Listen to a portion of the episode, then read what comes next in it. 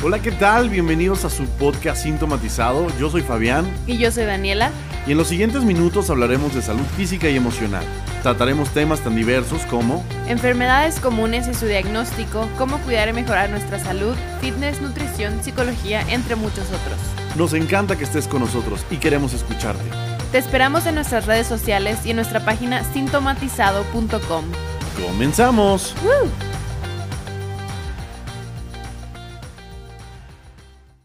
Hola Dani, ¿qué tal? ¿Cómo estás? Todo nuestro auditorio, por favor, siéntanse muy bienvenidos a otro episodio de Sintomatizado. Hola, hola a todos. Hola Fabián. Hola auditorio. Dani, ¿cómo nos fue la semana pasada? Muy bien, el tema estuvo interesante y de hecho recibimos mucha retroalimentación de gente que nos escribía de, ay, a mí me dio hepatitis y que, pues, ¿qué me recomiendas comer? O, ay, me encanta porque estoy aprendiendo mucho de la enfermedad que tiene no sé quién. Así, entonces creo que fue un episodio bastante, mm, pues bueno. Bastante bueno, tuvimos varios followers después de este episodio. La verdad nos sentimos muy contentos, creemos que es algo que les está ayudando a, ustedes, les está ayudando a conocer las enfermedades, a lo mejor las enfermedades que tuvieron algunos parientes, padres, amigos, hermanos, y ustedes por fin están entendiendo, ¿no? Y creo que si todos lo entendemos, podemos prevenir. Y esta semana tenemos una enfermedad en lo particular que es muy común en México y creo que en Latinoamérica. Dani, ¿cuál es esta enfermedad? De hecho, si recuerdan el episodio pasado que hablamos de las complicaciones de la hepatitis y que dije yo, hay que abordar solamente la cirrosis en un episodio, pues bueno, ya se los traemos porque dijimos, si estamos encarrilados por hígado, hay que seguirnos por hígado. Entonces, en este episodio vamos a hablar de la cirrosis, como siempre, estadística, qué es, complicaciones, causas, y etcétera, etcétera. Entonces, pues de eso se va a tratar hoy para que se queden escucharnos. Perfecto. Bueno, pues vamos a empezar con un poco de estadística para que ustedes sepan qué tan importante este es, esta enfermedad y qué tanto nos conviene prestar atención. Dani, platícanos un poco cómo están los números de cirrosis en, México.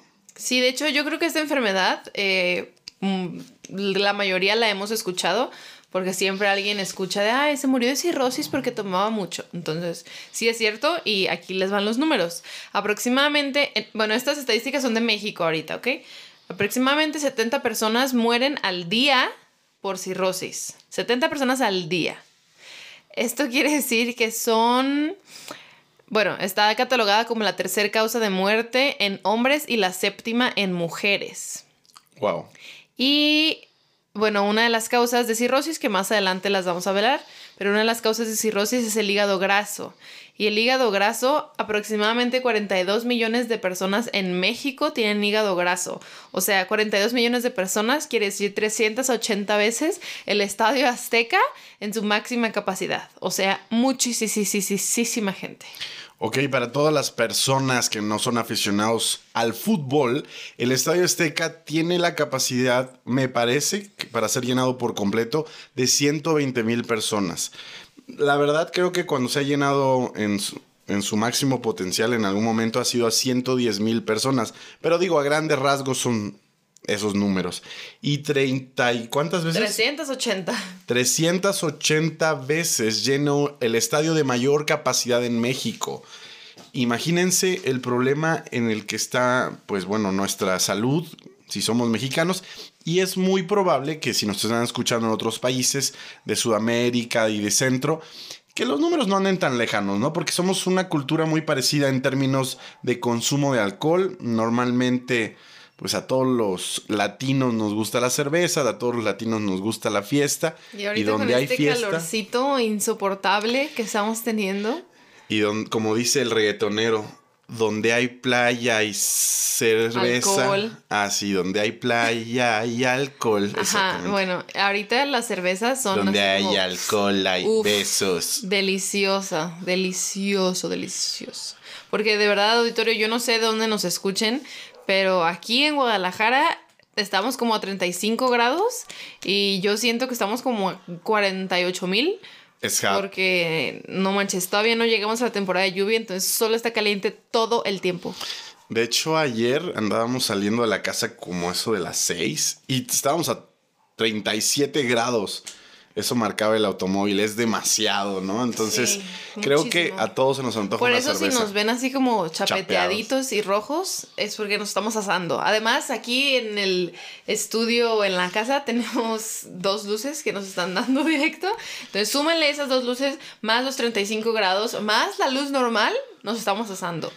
Pero bueno, es Aquí para estamos. que es para que nos veamos guapos las luces, ¿no? Pues ok, vamos a platicar entonces un poquito sobre la cirrosis. Ya les dimos números, la verdad los números son alarmantes. 70 personas mueren al día en México, 42 millones de personas están enfermas, traducido en número de estadios de Azteca, 380. El número Pero bueno, platícanos, Dani.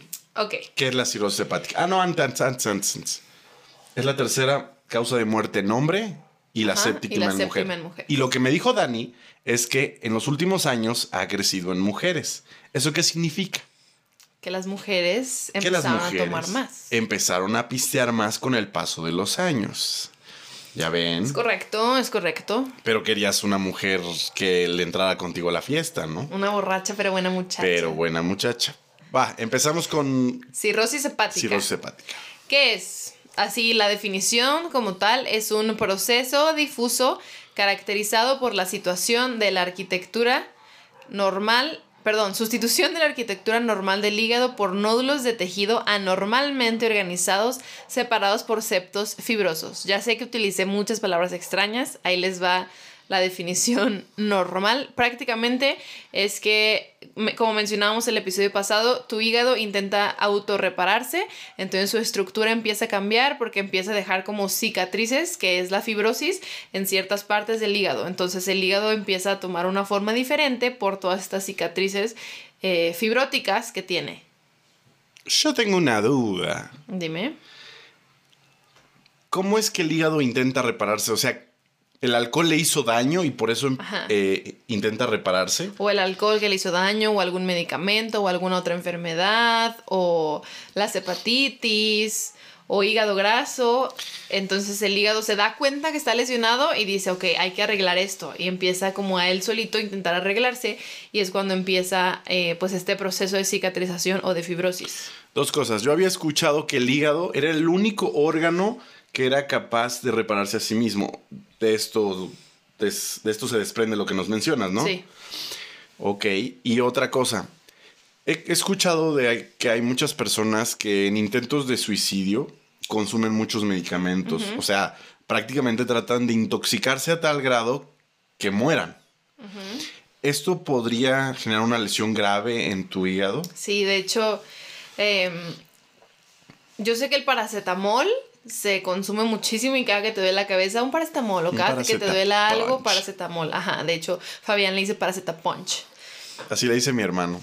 Pero bueno, este paracetamol tiene una dosis máxima, que es una dosis letal. Si llega una persona que se quiere suicidar y se tomó paracetamol, existe la posibilidad de que se muera por paracetamol porque el paracetamol es muy hepatotóxico. ¿Qué quiere decir hepatotóxico? Que le hace mucho daño a tu hígado. Entonces, al tener mucho daño hepático, todas estas funciones de las que hablamos el episodio pasado, de filtración, de todo lo de las proteínas, glucosa, todo esto, medicamentos, todo, eh, pues deja de funcionar. Entonces, la- los, las personas que se intentan suicidar con paracetamol o con algún otro medicamento que sea muy hepatotóxico, pues caen en esta eh, hipofunción hepática. Ok, entonces sí, sí, ¿no? O sea, Sí, para todos los mortales, Sí, respondiendo a tu pregunta, sí. sí se dañan el, el hígado cuando se tratan de suicidar. Ahora, por favor, yo siempre le he insistido a Dani que no demos recetas de suicidio. Porque no sabemos qué tipo de personas están escuchando esto.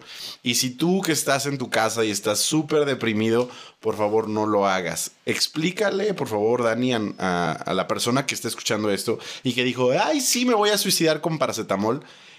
En caso de que sobreviva, ¿cuáles serían las consecuencias de esto? En caso de que sobreviva, eh, pues es un daño hepático crónico que puede ser por cirrosis precisamente, que es lo que estamos hablando y más adelante vamos a hablar de las complicaciones de cirrosis para pues que sepan que no deben de intoxicarse. Ok, entonces me lo vas a guardar para sí, después. más adelante tenemos las complicaciones. Ok, entonces, básicamente la cirrosis es la consecuencia del proceso del hígado de intentar repararse, que genera cicatrices y, va perdiendo funciones, fibrosis. ¿no? O sea, va perdiendo la forma. Haz de cuenta que tu hígado es como así una figurita normal, lisita. Cuando tú haces una cirugía abdominal, el hígado se ve súper lisito.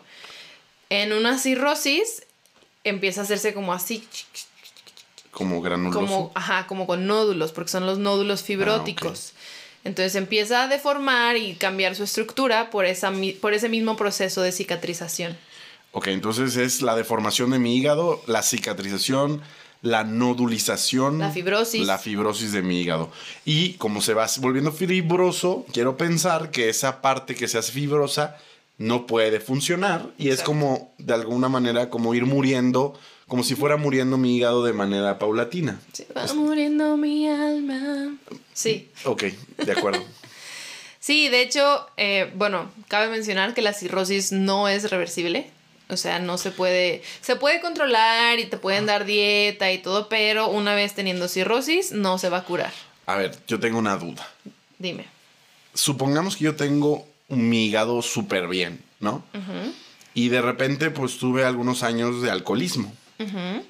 Bueno, de, años, o sea, un año, ¿no? Que me reventé al final de la universidad. Y mi hígado, pues, del 100%, un 6% empezó a hacerse fibroso. Eh, nunca me voy a dar cuenta y puedo vivir bien, ¿no? Sí. ¿A partir de qué porcentaje, o si existe, a lo mejor no existe ese, cal- ese número, pero yo voy a empezar a percibir que mi hígado ya no está funcionando de manera correcta? ¿Existe ese número? A percibir que tú no estás Ajá, o sea, mm, a lo mejor otras partes de mi cuerpo van a empezar a manifestar que mi hígado no está funcionando bien. Ah, tú vas a tener síntomas hepáticos cuando te empieces a poner amarillito y por eso te vas a dar cuenta, o sea, ya cuando fue muy crónico. Si tú estuviste un año de borracho, digo, depende de cuánto alcohol hayas tomado, o sea, si de sí, verdad claro. te tomaste 30 años de alcohol en un año, pues probablemente sí vas a tener un daño hepático grave. Si no fue así, solo fue de, ay, vamos a la fiesta los viernes y sábados y a lo mejor un día entre semana y que una cheve y que tequilas y así, pues puedes tener ese daño hepático como, como esteatosis hepática, no tanto como cirrosis, sino como esteatosis hepática, o sea, hígado graso.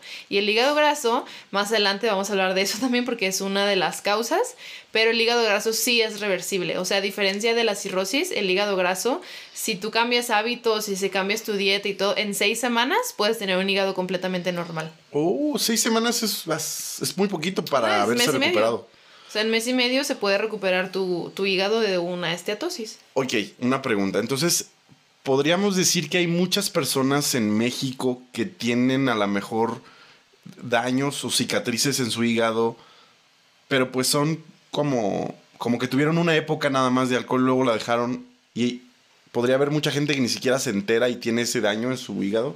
Sí, pero si no te enteras es porque a lo mejor no tienes síntomas y si no tienes síntomas es porque realmente no tienes nada grave. Porque la lesión fue pequeña, por así decirlo. O porque fue una lesión así chiquita que se pudo revertir una vez que se acabaron tus años de loquera. Pero dices que no, la cicatrización no se puede No, revertir. por eso te digo la cirrosis. Pero en un año de alcohol no te da cirrosis, al menos de que te tomes 30 años de alcohol en un año.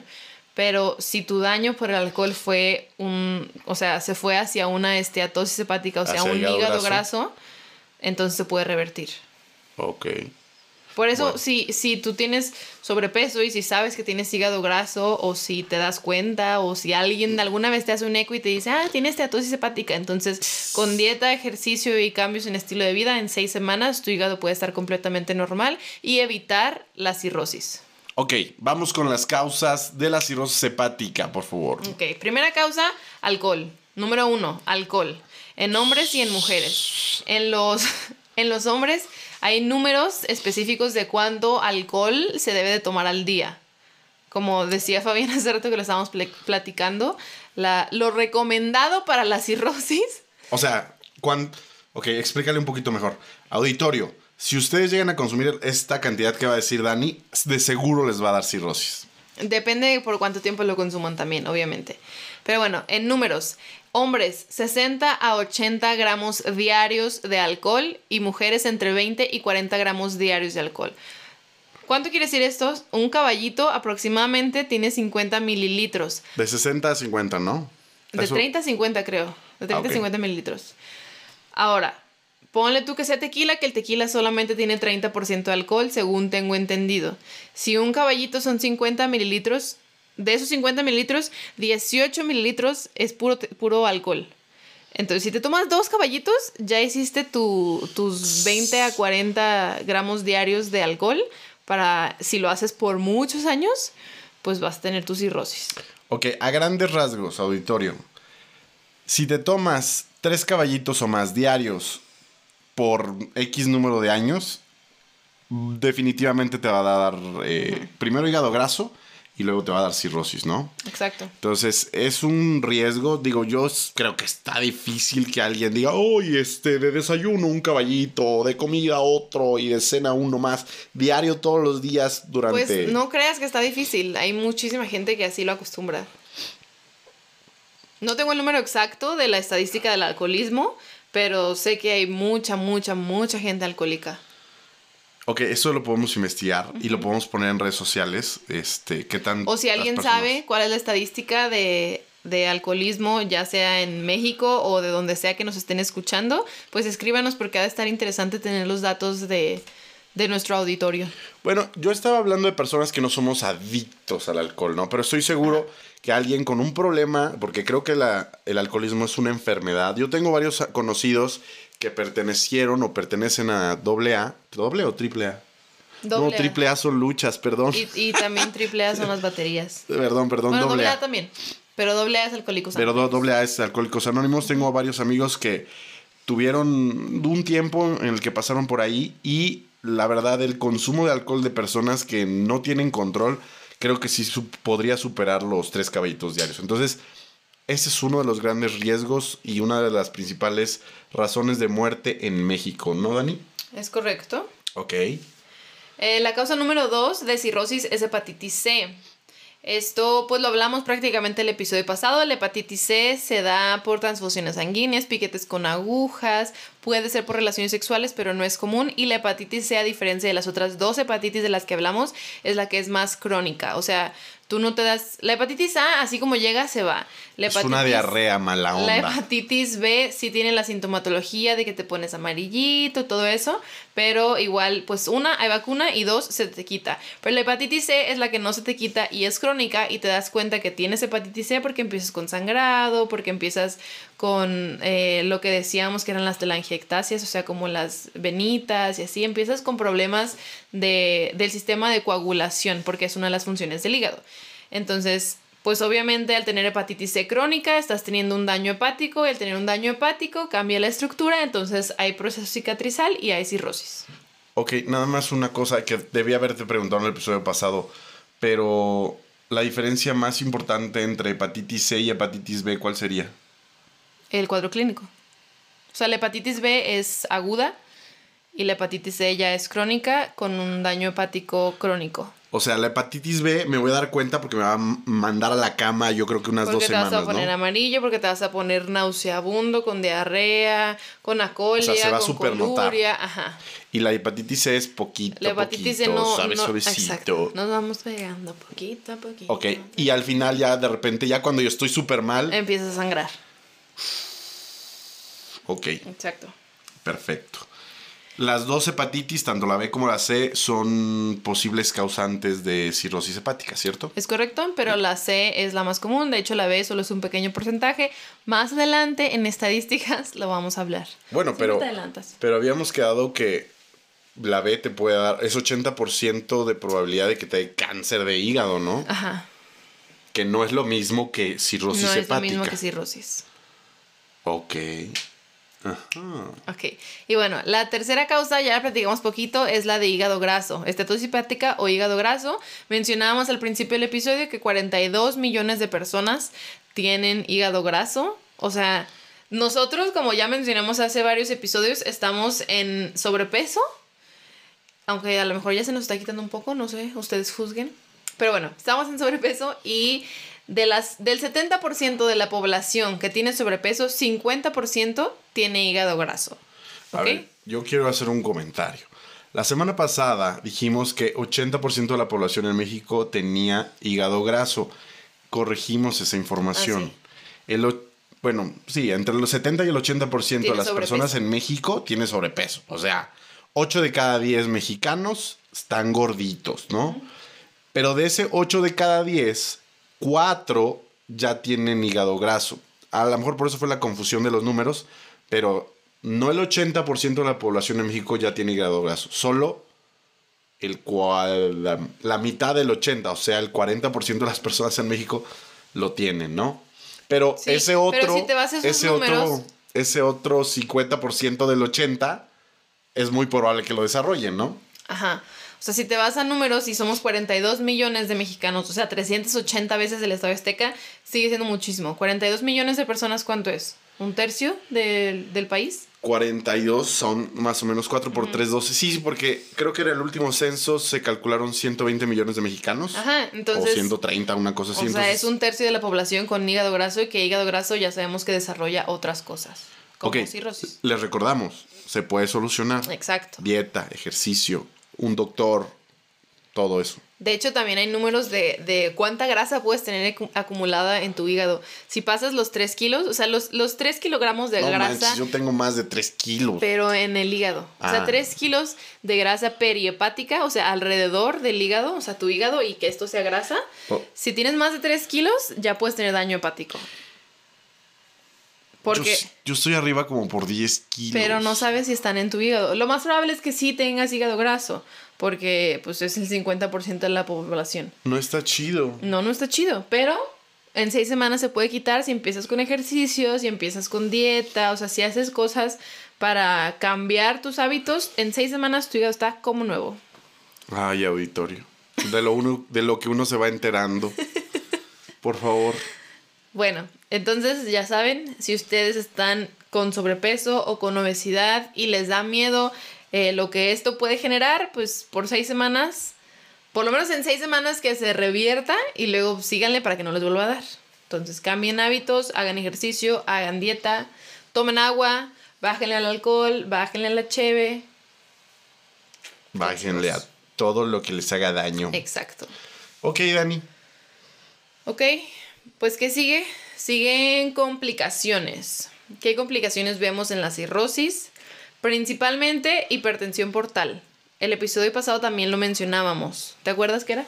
Sí, cuando tu hígado está lleno de grasa, las venitas alrededor del hígado o dentro del hígado, pues aumenta la presión del flujo sanguíneo y esto genera hipertensión del hígado. Hipertensión portal.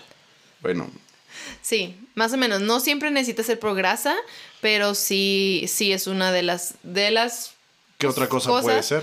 Puede ser simplemente por la estructura. O sea, si hay cirrosis y está cambiando la estructura del ah, hígado, puede ser que haya más resistencia en el flujo, entonces pues más presión y esta presión genera todo lo, lo demás que ya hemos hablado también en el episodio pasado de varices esofágicas, que de hecho varices esofágicas es la principal complicación de la complicación de la hipertensión portal y las varices esofágicas pues ocasionan los sangrados de tubo digestivo alto, que son las principales...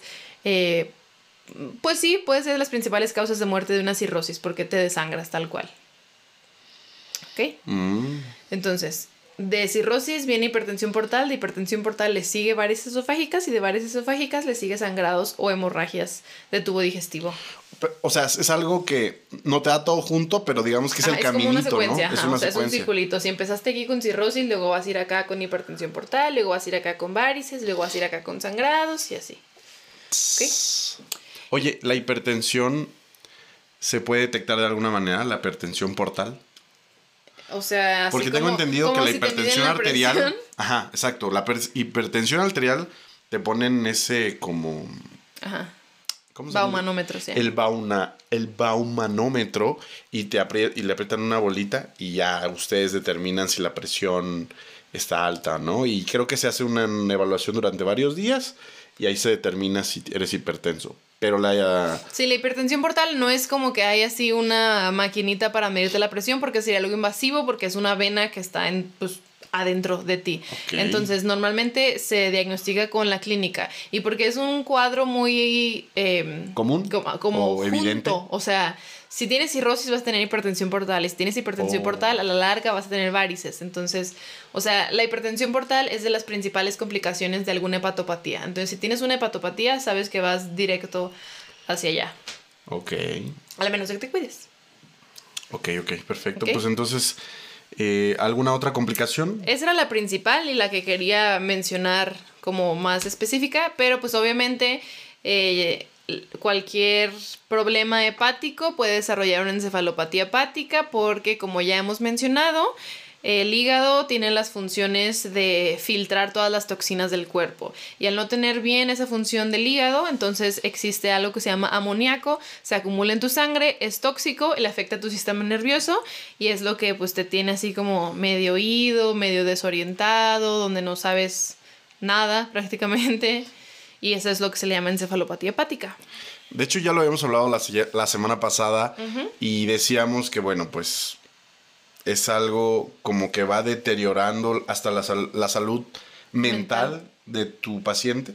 No, no, o sea, salud mental, si te vas como el lado psicológico, no tanto. Es más como el psíquico. O sea, el- es el sistema nervioso lo que no está funcionando, no, no lo psicológico. Bueno, tienes toda la razón, pero en términos mundanos para nosotros, lo que ya está fallando es su cabecita, Ajá. ¿no? O sea, algo en su cabecita ya no está conectado y pues empieza a hacer cosas raras. Ok, pregunta. Volviendo a lo que hablábamos al principio, si alguien se quiere suicidar con algún medicamento, ¿es posible que desarrolle con una sola ocasión en un exceso eh, cirrosis? No, ¿verdad? O sea, Cirrosis no. Daño hepático sí, pero es un daño hepático que como es agudo puede ser reversible. O sea, a mí me ha tocado ver a adolescentes que se toman así pastillas de paracetamol y lo, los- digo, llegan y les hace su lavado gástrico y su carbón activado y todo. Y lo que realmente nos preocupa es el daño hepático que vaya a ocasionar. No tanto lo que le generó a su estómago, ni si la niña o la, la paciente eh, necesita, sangre, necesita terapia psiquiátrica, no. O sea, siempre es como que daño hepático, chécale cómo están sus enzimas, chécale cómo está su hígado, porque es lo que sucede normalmente. Ah, bueno, para todas las personas que consideran, espero que no sean, o sea, que no haya muchas, para todas las perso- personas que han considerado cometer suicidio, dense cuenta que si te arrepientes o si sales vivo de esa, es muy probable que tengas una enfermedad o que desarrolles una enfermedad, pues mm, que al final te va a hacer sufrir muchísimo, ¿no? Exacto. Y digo, ahorita estabas hablando de un adolescente que se mete paracetamol. Digo, tienen el, a lo mejor el hígado súper sano y el daño pues no los afecta tanto. Pero si alguien más grande que ya practicó el consumo de alcohol durante muchos años hace eso, pues a lo mejor solo está agravando algo que que, ya, ya estaba en proceso, ¿no? Y a lo mejor termina reventando y digo, por one shot, o sea, por una sola ocasión que lo hiciste, pues puede que ahora sí ya desarrolles una situación más grave, ¿no? Exacto. Entonces, moraleja, no Sí, se suiciden con. Moraleja, no se suicide con nada, por favor. La vida es increíble, solo hay que verla desde otro room, desde otra perspectiva. Exacto.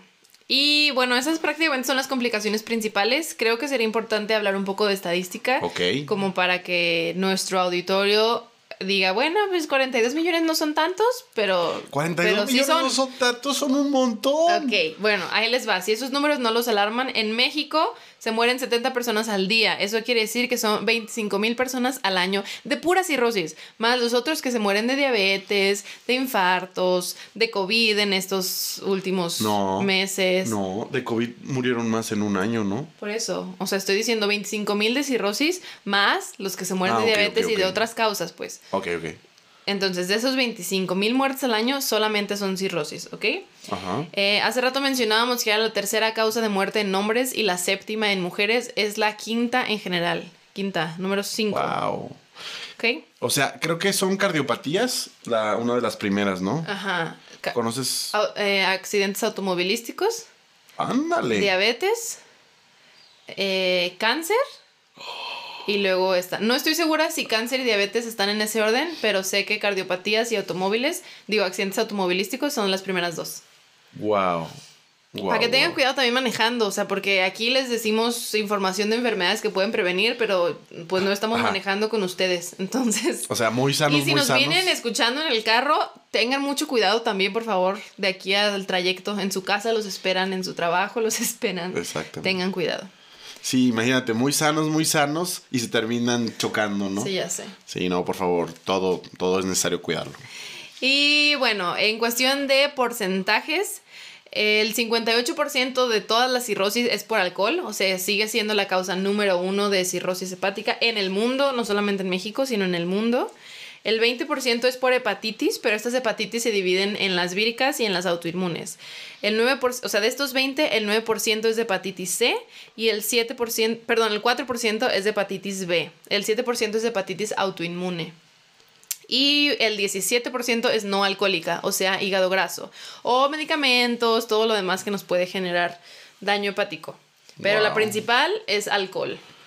Ok, bueno, pues en una, en, en una cultura como la mexicana, donde el fin de semana se consume al tequila, cervezas, whisky, etcétera, vodka porque somos muy fiesteros, creo que estamos en riesgo. Creo que eso y refleja. Porque de repente empezaron a hacer sabores de vodka bien buenos como vodka tamarindo, y mango y no sé qué cosas. El mango, pero el mango, bueno, es que el Absolute tiene de todos. No, pero eh, me al tequila. patrocinanos. No creo que con este episodio Absolute quiera patrocinarnos. Ok, bueno, yo decía que para una cultura que es muy dada a consumir este tipo de productos en fin de semana, creo que eso refleja por qué los números están tan altos, ¿no? Exacto. Dani pregunta, y hace rato tú me lo decías, ¿existen enfermedades mucho más mm, probables, por así decirlo, en algunos estratos sociales? ¿Esta es una de ellas? Eh, sí, porque así como mencionas tú, hay muchas enfermedades que dependiendo de la cultura o del nivel socioeconómico en el que se encuentren son más susceptibles a padecerlas, su población. El alcoholismo, aunque puede ser de gente de un nivel socioeconómico muy alto, y también es muy común porque las drogas y el alcoholismo también son muy comunes en niveles socioeconómicos altos, en un nivel socioeconómico bajo es aún mayor. Ok. Yo, o sea, yo sé de gente, pues que de repente decide, ay, pues no, yo como con, yo, o sea, como con tequila todos los días. Y tú así de, señor, ¿cómo? y, y pues sí, sucede, o sea, a mí me ha tocado verlo en el hospital y me ha tocado verlo en la vida diaria de, pues, que la gente consume mucho alcohol. De verdad, esas estadísticas del alcoholismo me interesan mucho, las voy a investigar y prometo ponérselas en una publicación porque, pues, es importante saberlo. Se me hace, si, si los números de cirrosis son alarmantes, si los números de diabetes son alarmantes, y todos los números que hemos dado son alarmantes, seguramente el alcoholismo también se encuentra muy, muy alto porque hay, o sea, hay grupos de doble A casi, casi como Oxos. Ah, o sea, hay muchísimos. Entonces, si hay muchísimos es porque hay mucha demanda. Y si hay mucha demanda, quiere decir que el porcentaje de alcohólicos es muy alto. No, más los que no están dispuestos a tratarse, ¿no? Porque hay muchísima gente que no está dispuesta a tratarse.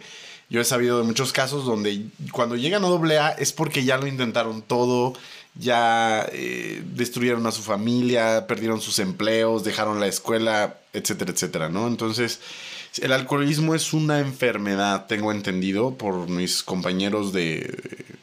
Pues los amigos que tengo que han estado ahí.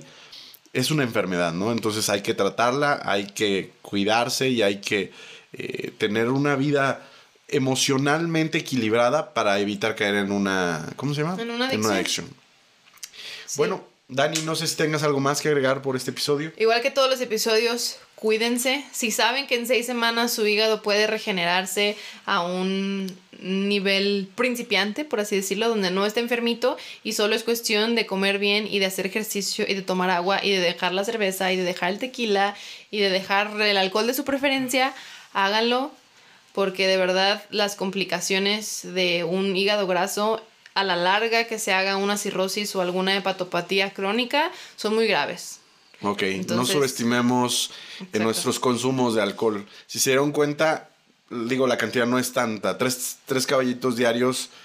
Mm, hay gente que se echa muchísimos más de esos el fin de semana. Entonces, digo, no te los tienes que echar diarios. A lo mejor si los juntas a todo el fin de semana y si te tomas esa cantidad en el fin de semana, pues podrías adquirir una enfermedad, no a lo mejor en el corto, pero sí en el mediano plazo. Y digo, bueno, al final las consecuencias se pagan por siempre. Así es. Auditorio, muchísimas gracias por estar con nosotros. Nos vemos la siguiente semana. Bye. Dani, qué buen episodio. Así es, me gustó mucho. Contra todos los alcohólicos de nuestro auditorio, hoy les dimos duro. No fue en contra de ellos, fue más bien de su lado para ayudarlos. Bueno, está bien. Sí, sí lo entiendo. De alguna manera les mostramos la realidad de mantener un consumo tan alto de alcohol. Yo sé que nuestra costura, nuestra costura, nuestra costumbre Ah. y nuestras culturas, nuestra cultura mexicana y latina en general es muy fiestera. Y también sé que algunos europeos eh, acostumbran tomar mucho más alcohol de, lo que toman de agua. en Estados Unidos y en Europa hay más consumo de alcohol que en Latinoamérica. Ah, sí. Sí. Entonces ellos tienen más índice de cirrosis. No, estoy segura. Ok, lo podemos dejar para otro episodio, se los mandamos por redes sociales, pero ya saben, no subestimen el consumo de alcohol. Al final lo que hoy puede ser risas, mañana puede ser llanto. Dani, ¿dónde nos O podemos...? sangrado. O sangrado por el Ajá. SAS. Pero bueno, podemos... ¿Dónde nos pueden encontrar? Estamos en www.sintomatizado.com para cualquier duda o asesoría médica que necesiten. Ahí estoy yo y todo mi equipo de médicos listos y dispuestos a ayudarlos. Y obviamente estamos en redes sociales. Fabián. Mándenos un, DM en cualquiera de las redes sociales donde nos encuentren, mándanos un mensaje directo y nosotros les contestamos. No es necesario que entren por la página, porque a algunas personas luego se les complica, pero con que nos manden un mensaje directo nosotros las atendemos. Hay personas que nos hacen preguntas en las publicaciones y con mucho gusto buscamos a responderles, pero siempre va a ser mejor tener una atención especializada, una atención Personalizada. personalizada y exclusiva con la persona que tiene las dudas, ¿va? Así es. Y estamos en Instagram, en Facebook, en YouTube, en TikTok. Ah, véanos en YouTube, está súper chido. Exacto. Nos estamos viendo la siguiente semana, auditorio. Bye, cuídense. Chao.